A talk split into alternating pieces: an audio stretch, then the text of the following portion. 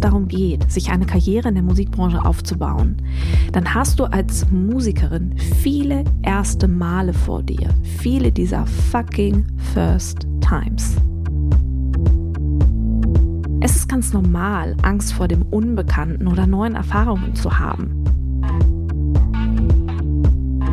Wie kannst du lernen, mit diesen FFTs, also mit diesen fucking First Times, mit diesen vielen ersten Malen umzugehen?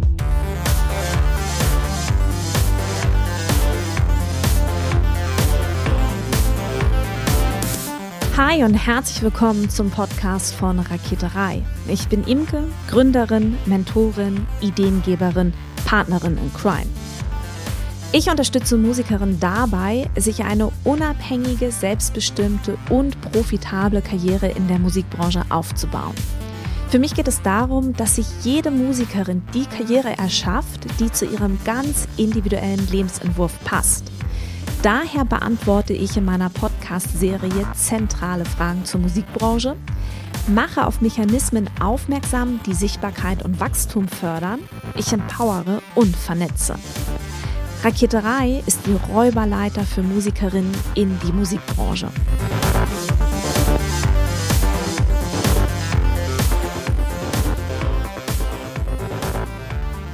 Fucking First Times. FFT. tea.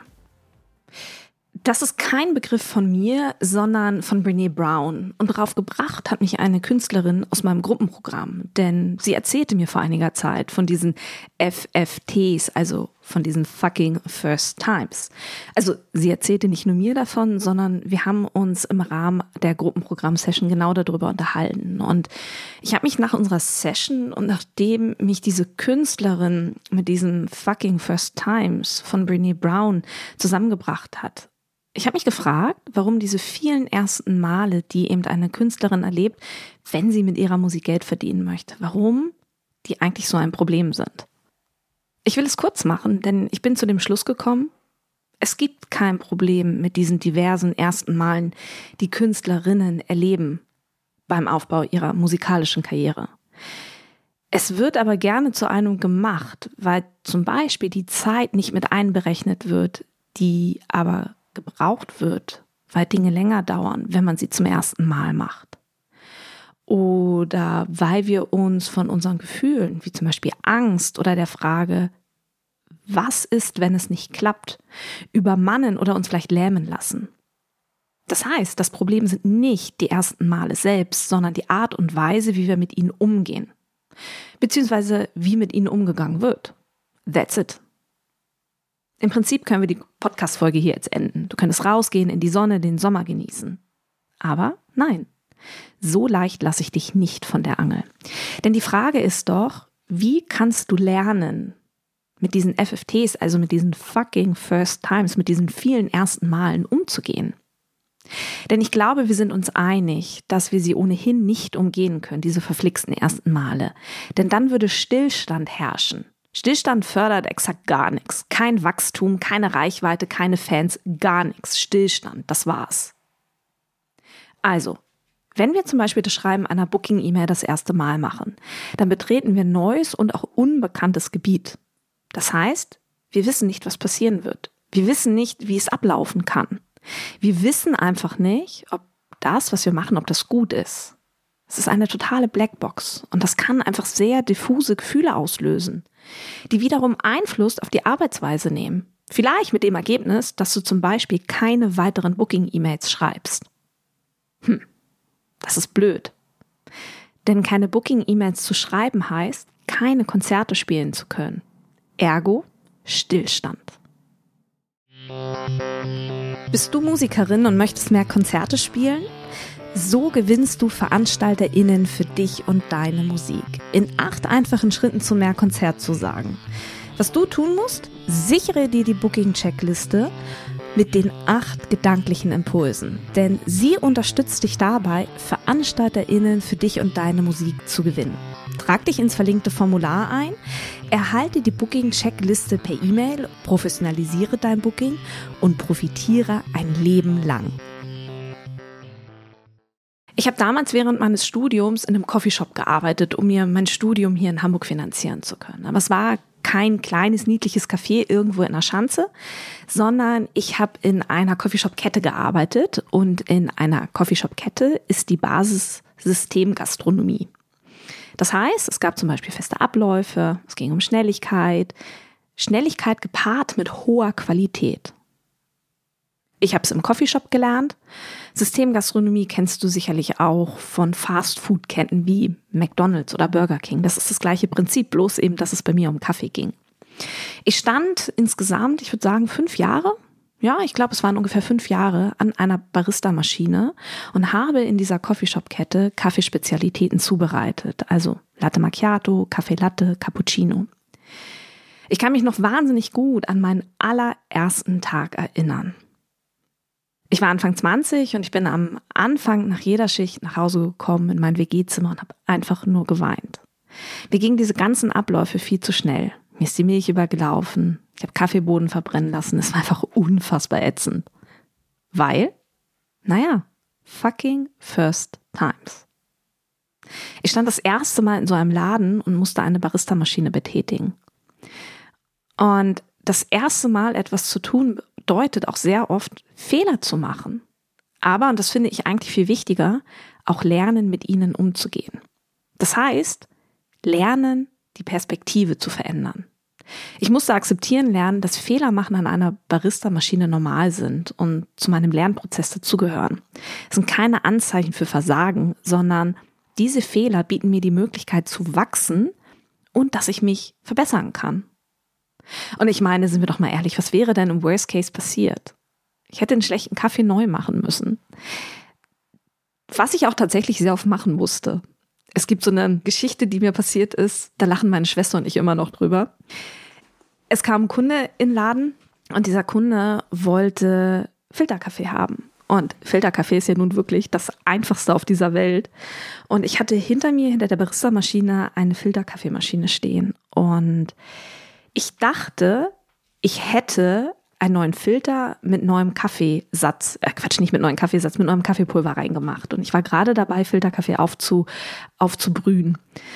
Es war an dem Tag wahnsinnig viel los und ich war schon so ein bisschen durcheinander im Kopf. Und ich habe eben vergessen, einen neuen Filter mit Kaffeepulver aufzusetzen und habe kochendes Wasser durch einen alten Filter mit schon durchgenudeltem Kaffeepulver laufen lassen. Und rausgekommen ist, es sah schon dunkel aus, aber rausgekommen ist es natürlich ein total fader Kaffee. Und das habe ich verkauft. Dieser Kunde äh, hat sich nicht beschwert.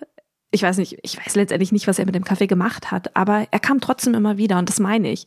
Heute ist das eine Geschichte, über die ich lachen kann, aber das Schlimmste, was passiert wäre, wäre, ja gut, er hätte sich beschwert, er hätte neuen Kaffee bekommen. Fehler machen ist einfach menschlich. Das heißt, um es mal auf die Musikbranche zu beziehen, wenn es um den Aufbau einer Karriere in der Musikbranche geht, was auch immer für dich ganz individuell Karriere machen bedeutet. Ne? Für die einen, für die einen heißt Karriere machen auf der großen Bühne stehen. Für die anderen heißt Karriere machen drei Tage arbeiten und so viel Geld verdienen, dass man fünf Tage für andere Sachen Zeit hat. Ja? Karriere ist eine ganz individuelle Definition. Und wenn es um den Aufbau einer Karriere in der Musikbranche geht, dann ist es wichtig, gewisse Ängste zu akzeptieren. Es ist ganz normal, Angst vor dem Unbekannten oder neuen Erfahrungen zu haben.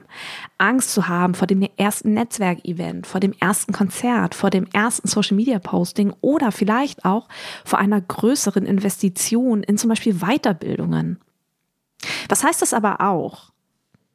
Gegen diese Angst vor diesen vielen ersten Malen lässt sich entgegenwirken, zum Beispiel mit Hilfe von Information. Okay, Moment.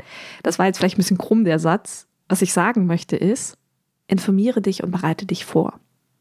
Je mehr du über das Neue in Anführungsstrichen, also zum Beispiel, wie man eine Promoterin findet oder wie man sich auf ein Showcase-Festival-Slot bewirbt, je mehr du darüber weißt, desto besser fühlst du dich vorbereitet.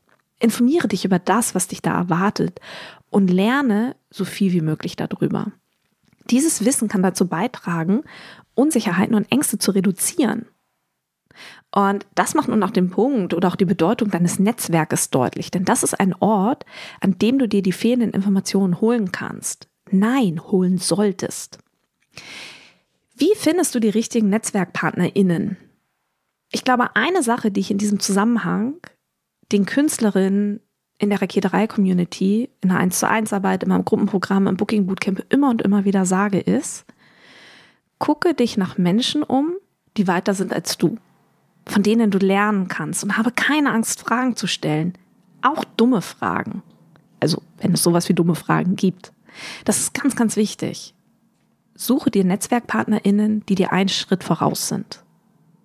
Ich selbst bin seit über fünf Jahren Teil eines Mastermind-Teams und ich tausche mich zweimal im Monat für jeweils zwei Stunden mit Frauen aus, die ebenfalls ein Unternehmen gegründet haben. Und mir ist es wichtig, mich mit Frauen auszutauschen, die eben nicht aus der Musikbranche kommen.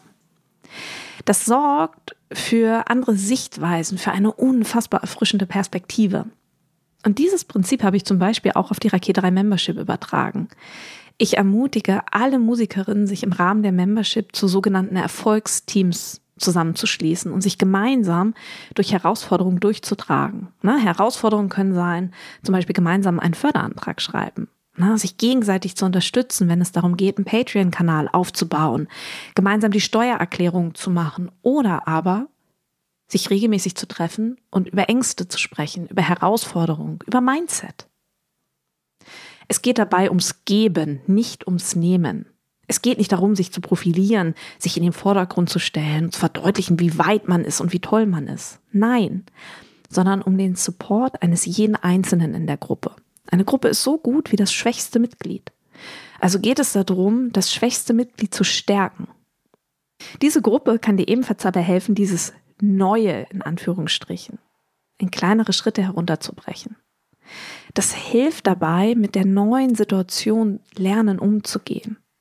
Auch hilft es dabei, in kleinen Schritten erste kleine neue Aufgaben, die weniger Ängste auslösen, zu machen und sich dann so nach und nach zu steigern. Das macht auch deutlich, dein Netzwerk ist so gut wie das, was du reingibst. Dein Verhalten prägt die Qualität deines Netzwerkes. Wenn wir an diesem Punkt kurz Pause machen und durchatmen oder einen Schluck Kaffee trinken, ich habe einen Kaffee hier vor mir stehen, Durchatmen, Kaffee trinken. Was wird dir dann bewusst? All das braucht ganz schön viel Zeit, oder? Genau. All das braucht ganz schön viel Zeit. Die Angst lernen zu akzeptieren, Fehler zu machen und die Perspektive zu verändern, um erkennen zu können, was man lernen darf, sich Unterstützung zu suchen, sich zu informieren, die zu gehenden Schritte in kleinere Schritte herunterbrechen. Das braucht ganz schön viel Zeit. Daher dauern die Dinge, die wir das erste Mal machen, auch einfach länger, denn wir trampeln uns einen Pfad. Erst durch die Wiederholung, also durch diese wiederholte Nutzung dieses Pfades, bekommen wir Sicherheit. Heißt, ein Weg entsteht. Das Verfassen der ersten Booking-E-Mail dauert lange. Die folgenden Booking-E-Mails dann plötzlich nicht mehr. Durch das Wiederholen stellt sich aber nicht nur Sicherheit ein, sondern auch Wachstum. Wenn es darum geht, sich eine Karriere in der Musikbranche aufzubauen, dann hast du als Musikerin viele erste Male vor dir. Viele dieser fucking first times. Aber ich kann dir versprechen, wenn du dran bleibst, dich konstant reflektierst und auf Basis dessen optimierst, sowie deine Hausaufgaben machst, dann wird sich Wachstum einstellen, dann wird es sich auszahlen.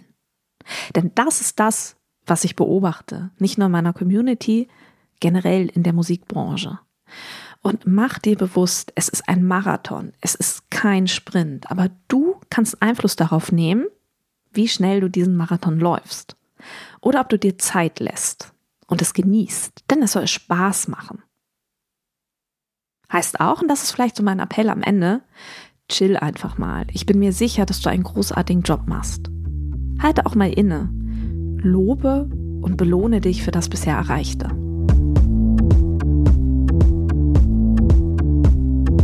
Herzlichen Dank fürs Zuhören. Ich möchte zu guter Letzt noch alle Musikerinnen unter euch in die Facebook-Gruppe Raketerei Backstage einladen. Hier findet über den Podcast hinaus weiterer Austausch zu Musikbranchenthemen statt. Auch veranstalte ich in dieser Facebook-Gruppe regelmäßig Facebook Lives, in denen ich weiteren Input gebe. Hin und wieder habe ich auch Frauen aus der Musikbranche zu Gast, die uns einen Einblick in ihre Tätigkeitsbereiche geben, damit wir eben alle verstehen, wie die Musikbranche denkt und und funktioniert. Die Gruppe heißt Raketerei Backstage und alle Musikerinnen unter euch sind herzlich eingeladen. Abschließend bleibt jetzt noch der Hinweis, wenn du eine Frage auf dem Herzen hast rund um das Thema Selbstvermarktung in der Musikbranche, so schicke mir deine 90-sekündige Sprachnachricht an die 0160 4395903. In diesem Sinne, bleibt mir gewogen, eure Imke.